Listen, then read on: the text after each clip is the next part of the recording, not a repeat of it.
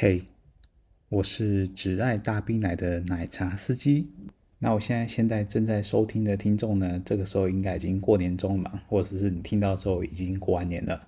那这时候呢，就先来跟大家拜个晚年喽。不知道这春节假期啊，有多少人还是遵循传统返家过节、回家团圆，还是已经早就不走大家庭的套路了？过年了不起就三代，父母呢可能刚好就还住在隔壁县市或甚至同个县市，简单吃个团圆饭应景一下就好了。其他假期呢也不打算去拜访其他亲戚串串门子，或是更新潮一点啊，趁着这个长连假直接出国去玩了。不过话说回来，这个时候出国去旅游，或是真是在国内旅游而已，怎么样都要贵出不少啊。像出国的话，机票就变很贵嘛。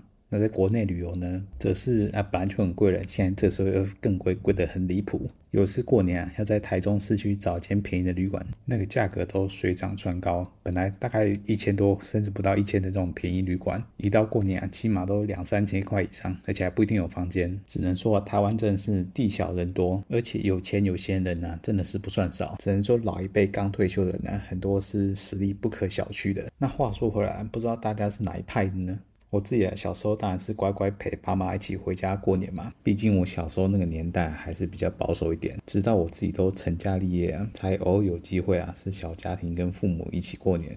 不过大部分的时候还是难免要回去走村一趟。虽然说那些远房亲戚啊，也就真的过年才见那么一次面。除了让父母那一辈啊有感情联络，到我这一辈亲戚啊，还就真的大部分都老死不相往来的。但也没办法，反正过年就这么一年一度嘛，就当做让老人家开心一下。好在我的老家跟大部分亲戚都在中部，从台北开回去一趟啊，只要不是塞车太离谱，还算都可以接受。不过由于过年嘛，所以要塞车很离谱，还是蛮常见的，特别是台中那一带。如果频道里有台中人的话，或常去台中的话，应该深能体会。市区那几个交流道，每次到过年真是塞得一塌糊涂。好在这阵子又新开一条国道，有稍微舒缓一下塞车的现象，不然以前要上下交流道，那真是噩梦级别。话说我搭在车上，或是被迫塞在车上的时候，不知道都拿什么在打发时间的。我从后台数据是观察出来，除了第一天发布之外，其他时段要收听比较多的就是上下班的时间。所以说通勤啊，或一个人开车的时候收听 Podcast，好像真的也是挺普遍的现象。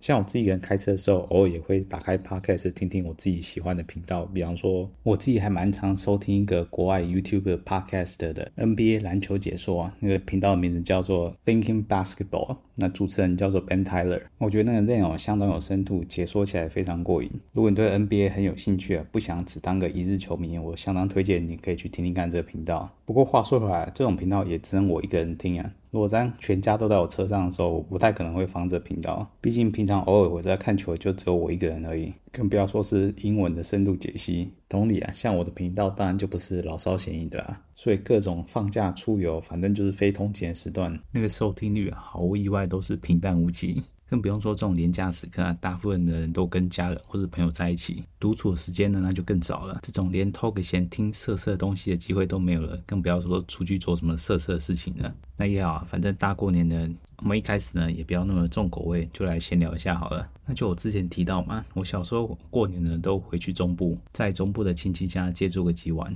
那由于平常的往来其实真的很少，那除了我爸妈之外呢，我跟中部这边的亲戚啊，实在是没什么交流，就算是平辈也是如此。反正大部分时间去走村拜年啊，都是过去陪笑而已。少数几件比较值得期待的事情呢，其中第一个是电脑游戏，因为我借住的房间呢是刚好一个表哥的房间，那他有电脑可以让我可以自由使用，算是相当大方了。那他电脑里面呢，那时候还是用磁碟机，还可以玩那时候正夯的德军总部啊，这个一讲就透露年龄的。虽然说我印象中那时候应该也有毁灭战士了，但德军总部啊，在那个年代也算不上什么落后，3D 射击游戏啊才正刚起来而已。而我虽然那时候家里也已经有电脑了，不过能玩的游戏当然是相当少。我印象中那时候有《轩辕剑》就要偷笑了，所以那时候能在外面玩到国外的大作，那当然是过年时间少数可以期待的事情了。另外一件事情呢，那当然就跟我们频道有一点点关系啊，因为我爸妈那时候住的房间是另外的房间，也是他们大人的房间。那大人房间电视想当然就是有大人才可以看的频道啦，这对于那时候的我啊是相当炸裂的存在。因为我小时候是家里连第四台都没有的，所以更不用谈怎么说马台了。所以各位可想而知啊，当我第一次看到这时候是多么震惊。虽然之前不是完全没看过，并不是对这个一无所知。不过这么方便的来源呢，而且不一样片子会继续播放下去。这个对刚骑摩托啊，真的完全招架不住。于是呢，就三不五时跟爸妈要求啊，要在他们跟其他长辈闲聊的时候呢，回去看个电视。那反正他们兄弟姐妹啊，已经很久没见面了，一年就见个这么一两次而已。小孩打过招呼了，坐着闲着也是闲着。啊，如果能去安全地方，不要吵不要闹的，他们也是乐得轻松啊。反正过年就这么几天而已，多看点电视也无妨。毕竟第四台那么多电影啊、卡通之类的，小孩子三不五时想看也是很正常的。殊不知啊，我一个人躲在房间里看的，完全是另外一个风景。那些索马台啊，我记得那个台号。都是十几开头的，有彩虹、新东宝，还有新影，绝大部分都是日本片，少有洋片。而且说实话，那时候绝大部分的画质啊，跟女优的素质真是一言难尽。当然，这是我以现在的视角出发，以当时我而言，只要看到女优穿清凉点就已经硬了，更不用说一些之后的细节了。当然，我也不是安安稳稳的归在房间里看个心满意足啊。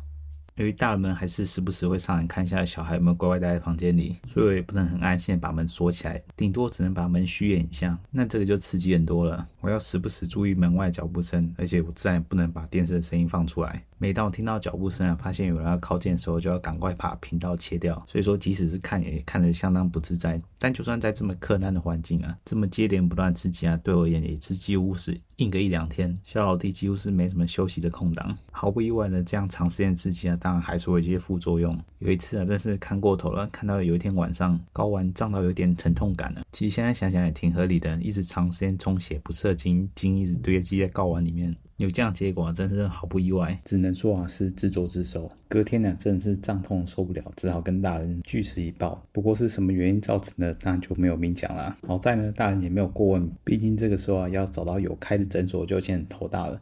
好在呢，是过年快结尾的时候，有一些小诊所呢刚好有开了。我猜这种症状啊对医生来讲应该是见怪不怪了，直接屁股来上一针啊，我猜是消炎针，之后症状就好多了。就此之后呢，也不敢这么皮了。是说一年一次的机会啊，也没有什么常常去试错改进的空间。而且啊，科技在进步是很快的，在那之后没过几年啊，网际网络也慢慢普及了。虽然说一开始啊还是用 modern 数据机，那个经典的拨号仪呢，我相信大部分的跟我年龄差不多的中年茶友应该都还有。印象，虽然说那个时候的网络啊又贵又慢，印象很深刻的是啊，特别是开张图的时候，都还是一行一行的慢慢扫出来。有时候如果网络不太稳的话，图扫到一半就不动了。如果刚好是卡在要扫描到下半身的时候卡住啊，那真是干到不行。那时候也不知道哪来的管道，让我在网络上找到各式各样不同的来源，不管是 A 图啊、A 漫等等的。那时候国内的网络资源啊，相对还没有那么发达，所以找到来源的大多还是国外的。只能说这种人类原始的欲望还是不可小觑的，点这种语言的隔阂啊都可以轻易克服。那时候家里也刚好有一台彩色印表机，主要的功能呢，其实给我老爸印一些报告用的。那偶尔呢，我们也会拿印一些作业报告等等。早期的喷墨式印表机啊，那印的速度真是不敢恭维，印一些文件啊是还可以接受，但如果是要印图片的话，那个不要说速度了，连品质也是惨不忍睹。那由于以前的网络很贵啊，网络技术呢也不像现在这么讲究，还记得帮将之前看过网页暂存起来。以前看到不错图集啊，还要记得马上下载下来，不然过一阵子要再看啊，即使浪费钱也浪费时间。记得以前为了要下载图片，还要特别去安装下载档案专用的软体，除了可以节省一些下载时间啊，也比较不怕档案下载一半断线，结果还要从头开始。这些现在听起来都非常的荒谬，可是以前那个年代就是这么样的柯南。不过档案下载归下载了，但档案该怎么储存传输又是另外一个问题。那个时候虽然已经有光碟了，还有光碟机，但是烧录机那时候还是非常昂贵。一开始我家也是没有烧录机的，更何况我去住的地方也不见得有光碟机可以读取。那更后来呢，回去过年时候住的房间也不见得是我小时候住的那同一个房间。所以说不要说光碟机了，连电脑都不见得都有。所以说是过年回乡几天呢，寂寞难耐的时候该怎么排解呢？哎，这时候之前提到印表机就出场了。虽然这印表机啊，印图片很拉胯，印彩色图片更是惨不忍睹，而且墨水啊，超扔超级快。可是如果拿来印黑白漫画，哎，还可以过得去。毕竟漫画精细的程度就不像照片一样了，而且墨水用量差很多。如果你只限制它印黑白的话，而且黑色墨水啊又相对没那么贵，而且自然那个印的速度快很多。所以过年的时候无法跪在电脑前面，被迫强制离线，这时候只好靠自制的小本本来排解寂寞时光了。不得不说啊，这玩意还是蛮管用的。首先是携带方便，因为是散装的嘛。不像是你真的去买小本本，一次就只能携带一整本。我出门在外，只要随身带个几页就很够用了。如果真的有需要的话，只要临时裤裆或口袋一塞，去厕所报到就完事了。这招啊，除了过年以外，也陪伴我不少寂寞夜晚。不过呢，可能这招真是太方便了，那后来也有点松懈了。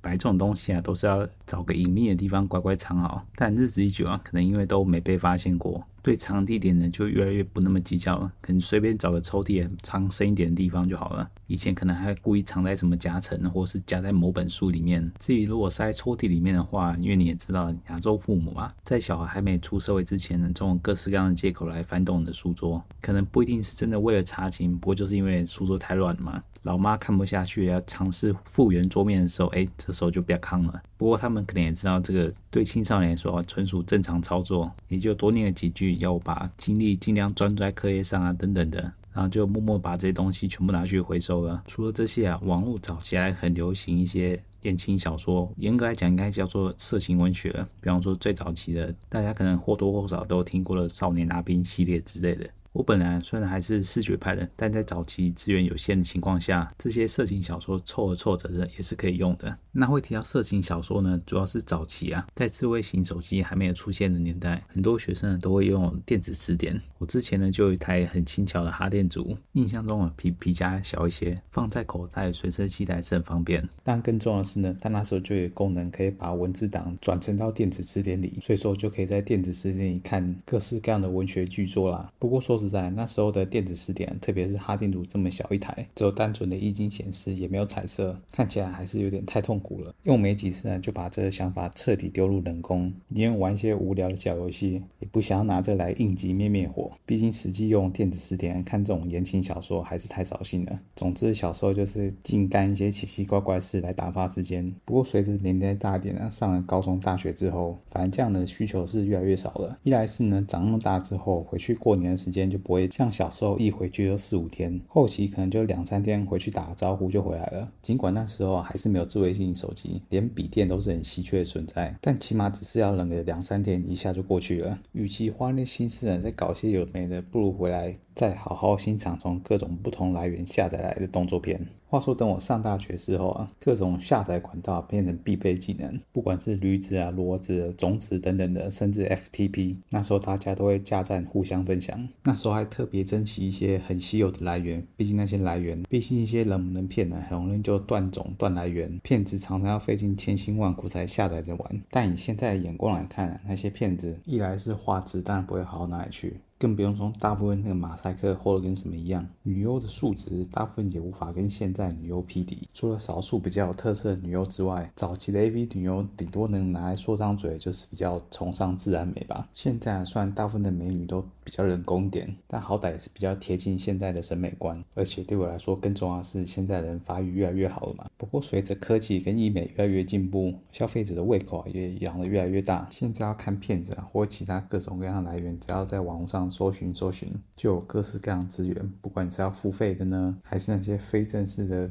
影音串流平台，总之各式各样的管道啊，不同的国家，现在要寻找这些刺激来源啊，比以前真是容易太多了。但即便如此啊，我却再也找不回以前第一次接触到这些来源的那种激动了。就算是画质很差，女优长得不怎么样，甚至也没什么剧情，或者是很烂的剧情，但还是可以看得情绪激动，泪流不止啊。现在要看片就像是例行公事一样，想看随时动动手指就可以看了。但凡事很方便啊，常常就翻了半天。但大部分看的时候都提不太起劲，或者更多的时候呢，是工作跟家事之间，好不容易可以挤个一二十分钟出来透透气、舒展一下而已，就谈不上什么情趣了。是说随着年事渐长啊，这些自我排解。也在不知不觉之间转变成这个昂贵的小小嗜好喝茶。虽然说我尽量控制这个喝茶的预算，但其实啊，就算一个月只喝一两次，对于一般的工薪阶级人来说，也不是什么轻松负担。你想想，一个月就为了那一两个小时就喷了好几千块。不知道这个嗜好茶友们有没有想过，如果有每个月几千块、万把块的喝茶钱存起来，去买个零零零五零还是台积电什么的，搞不好早就财富自由了。会这么想的人，我觉得你就放宽心吧。不用想那么多了，毕竟这些已经花出去的钱，怎么样都不会变成资产的。再来，必须老实说，这些钱啊，就算你不拿去喝茶，也是会有很高的几率以其他形式花掉的。但就算你排除万难存起来，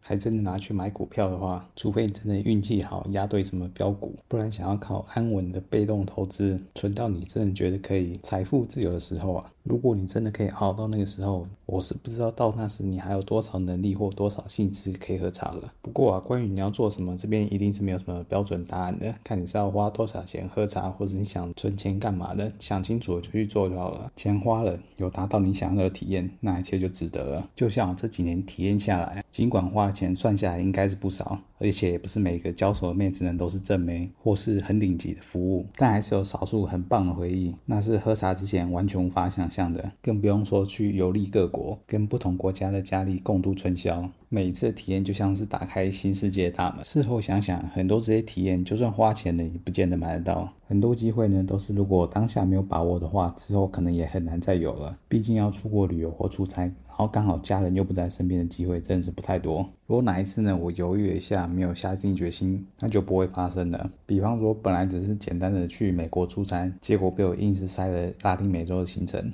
机会虽然不多，但是应急一急总是会出现一些的。我就有听过有茶友是跟家人去韩国玩。某天下午呢，借口说要去汗蒸木，中离个两三个小时，那这时间呢就足够他去一次按摩店的体验了。不过建议啊，如果你真的是有心的话，还是先做点功课会比较好，不然如果到了当地才在临时抱佛脚，临时找不到或吃闭门羹的几率就会大很多。不过这还不是最惨的，最惨是钱花了就还没得到半点体验，被诈骗，这个在日本是有可能会发生的哦。不过总而言之啊，新的一年有想要拓展全新体验的茶友都能玩得愉快、平安回家。那就算无法下定决心呢，其实也无所谓。这世界上有趣的事情还有很多，还不是只有喝茶这一项。而且喝茶多少还是有点风险的，这风险还不是每个人都愿意承担的。宁愿做一些让自己安心自在的事情，也不是什么很差的选择。